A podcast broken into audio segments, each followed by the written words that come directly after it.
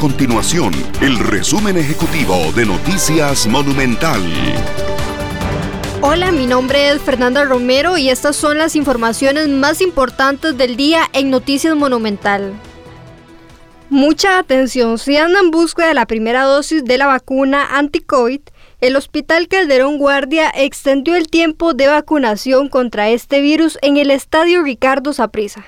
El centro médico informó que se mantendrá la jornada de inmunización contra el coronavirus durante esta semana para las personas entre los 18 y 57 años de edad de cualquier parte del país.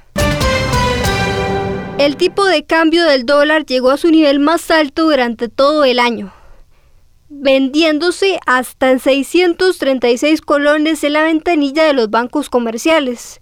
El precio de referencia también alcanzó su punto anual máximo, ya que según el Banco Central de Costa Rica, la compra se cotiza en 625 colones y la venta en 631 colones.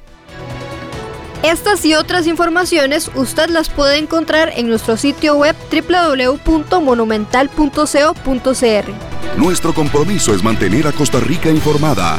Esto fue el resumen ejecutivo de Noticias Monumental.